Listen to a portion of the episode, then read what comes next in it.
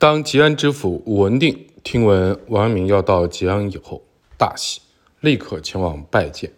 王阳明本打算返还赣州征集士卒，但武文定说：“本府士卒钱粮充足，请先生于此发号施令，不必返还赣州。”王阳明接受了文定的请求，驻留吉安，向朝廷上奏朱宸濠谋反之事，只等朝廷命令一到，便出兵平叛。倘若当时王阳明没有留在吉安，而继续南下赣州举兵的话，或许会错过时机，明朝的江山可能就更加危险了。六月十九日，王阳明上奏，飞报宁王谋反书，上报了宁王谋反的消息。在上奏的同时，王阳明也向管辖之下的诸官厅报知了朱宸濠谋反之事，阐明大义。整顿备战，在奏折里，王明述说自己遭到朱宸濠的追击，但幸而逃脱，回到了吉安。吉安知府武文定以最高长官不在为由，希望王阳明能够暂且驻留吉安，部署击贼的计划。王阳明所行之处，远近居民皆夹道欢迎拥护，这让王阳明大为感动。此外，临江府。及下辖新津县、丰城、丰新两县，派人急报说，知朱宸濠谋反以后，派兵四处攻略，夺取印信，擒住掌印官员，调集精锐士卒，抢掠官军的粮船。吉安百姓非常希望王阳明能留下来，但王阳明必须奉旨前往福建镇压叛军。王阳明左右为难，尽管如此。他还是艰难地做出了决定。以下是奏书部分的内容：但天下之事，莫急于君父之难。若彼顺流东下，万一南都失备，为彼所袭，彼将乘胜北驱，旬月之间，必切动摇京府。如此，则胜负之算未有所归，此争天下安危之大机。虑念及此，痛心寒骨，亦不忍舍之而去。王阳明预见了朱宸濠的军队的进攻计划，深感情况危急，于是对这一危险的情况进行了紧急的部署，故遂入城抚慰军民，都统知府官武文定等调集兵粮，号召义勇，又约会治事相关右副都御史王茂忠。养病平事罗桥等，与之定谋设策，收合涣散之人心，作其忠义之计，相继称奸，勿为设后之徒，共成以剿之势，牵其举动而使进不得前，倒其巢穴而使退无所惧。对于朝廷，王明表达了如下的希望：日望天兵之素质。庶结东南之道选，福望皇上省言救济，命将出师，因难兴邦，未必非此。之前朝廷命令王阳明带病前往福建镇压叛军时，王阳明奏请平叛成功之后顺道回家一趟，但刚出发数日便发生了宁王叛乱，所以王阳明决定先赴国难。王阳明深知自己的行动并未奉朝廷之命，但即便如此，忘其缓命之罪，甘冒弃职之诛，他也要恪尽职守，保民报国。王阳明还就有关应对叛乱的地方官任命等人事变动事宜，一一详奏。为了调集军饷，恳求朝廷颁旨。二十一日，王阳明上书。再报谋反书，内容与前一封奏书基本相同。之所以这么小心，是因为都御史孙遂在江西看到朱宸濠准备谋反的苗头，曾秘密上书奏报朝廷。尽管孙遂前后向朝廷奏报了七次，却全都因为奸党横行而未能报之圣上，而孙遂自己也惨遭毒手。有了前车之鉴，王阳明再次上书奏报相同的内容，这正是王阳明的过人之处。在写下上述奏折的同一天，王阳明又向朝廷呈上了其便道省葬书。这篇奏折中，王阳明述说了对家人的切切思念，同时也表达了即便并非己任，自己也甘负国难的决心。奏折中写道：“不义行至中途，遭致宁王反叛，此系国家大变，君子之义不容舍之而去。又河省抚巡方面等官，无一人健在者，天下事机，见不容发，故复人死，暂留于此，为牵制公讨之徒，司命师之志，即从初心，死无所避。臣思祖母自幼居遇之恩，不及一面为绝，每一好动，割裂昏晕，日加往疾，仅存残喘。母丧权错祖母之策，今葬祖母，意欲因此改葬。臣父衰日甚，尽因祖丧，哭泣过节。见一病卧，善庐。臣今服病。驱驰兵革，往来于广信、南昌之间。广信去家不数日，欲从其地，不时城间抵家一哭，略为惊化葬事，一醒复病。臣区区报国，血症上通一天，不辞灭宗之祸，不避行迹之嫌，冒非其任以清国难，以望朝廷见臣之心，不以法力。神佛使臣得少生乌鸟之痛，臣之感恩，死切图报。从上述的文字里，我们能够强烈的感受到王阳明那全权的孝心和尽忠报国的至诚之情。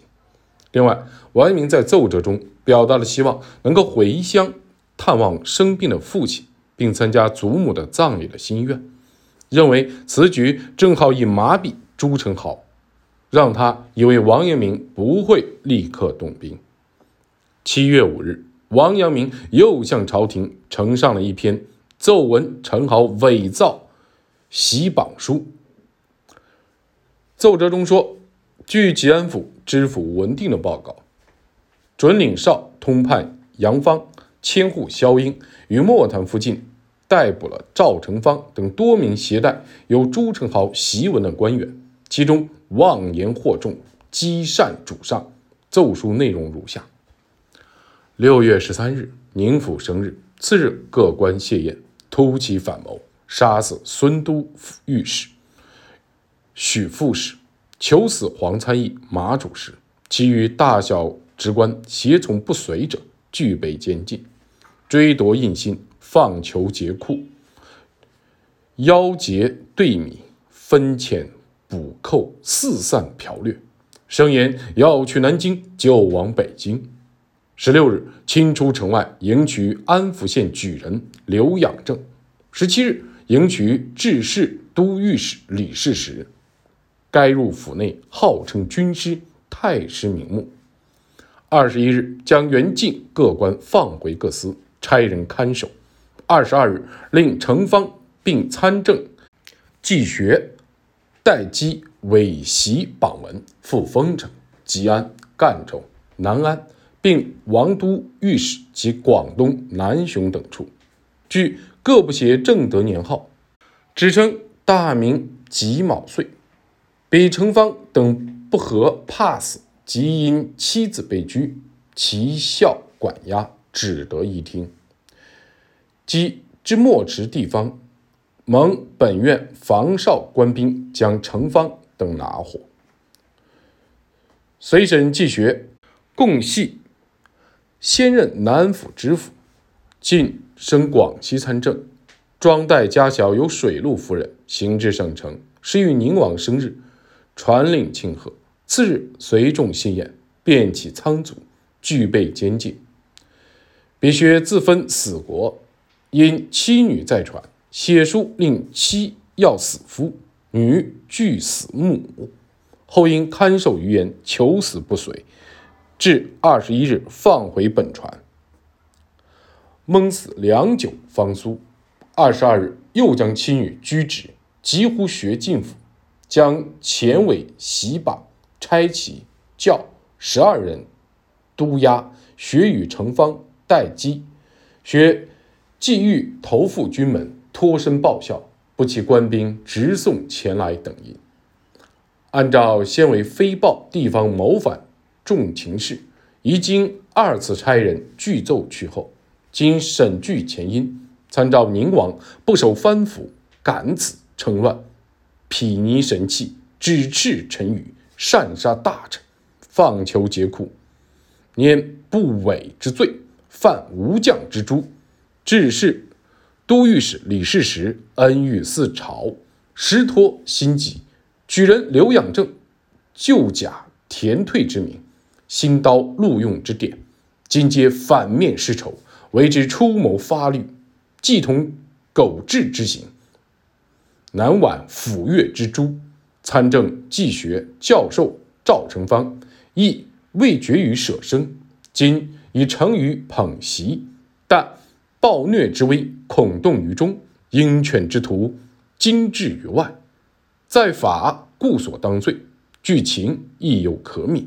除将赵成方继学监禁，一面袭招兵民随机应变，竭力讨贼，一应是以陆续奏文处置外。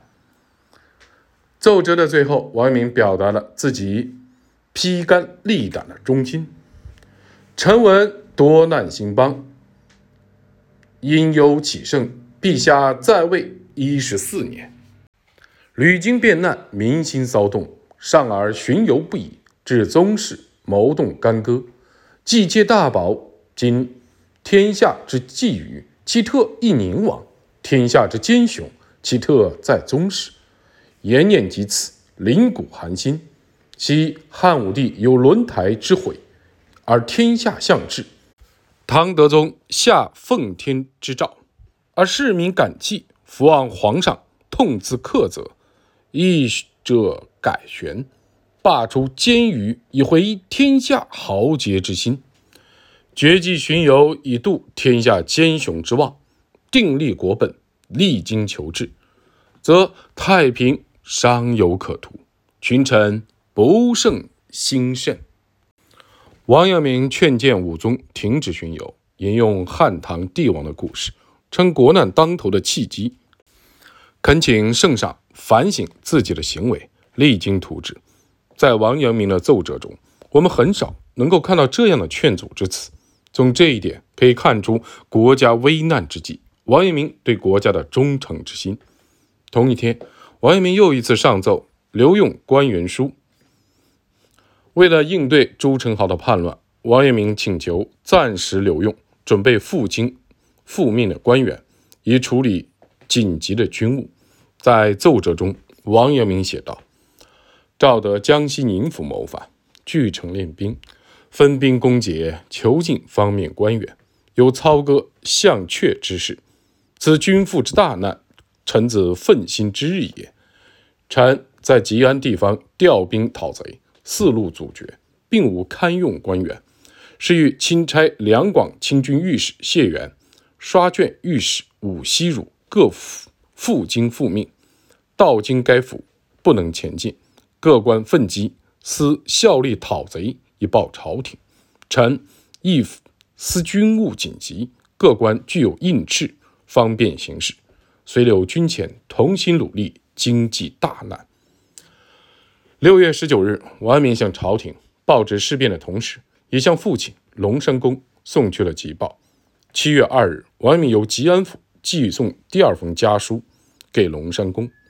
据钱德洪说，为了防止朱宸濠派手下袭击龙山公，王阳明在到达吉安府之前，便派家人走小路回乡，将宁王叛乱之事告知龙山公。在第二封家书里，王阳明吐露了自己面对国难、战胜敌人的信心和对亲人的思念之情。王阳明在信中写道：“南楚。”所调兵亦稍稍聚集，忠义之风日益奋扬。观天道人事，此贼不久断成秦矣。而参政纪学为了策反王阳明而携朱宸濠檄文前来，正是王阳明写下这封信的前一天。今竟献身于难，人臣之意至此，岂复容苟逃信托？为四命师之志，然后敢深前恳，此事事稍定，然后敢决意持归耳。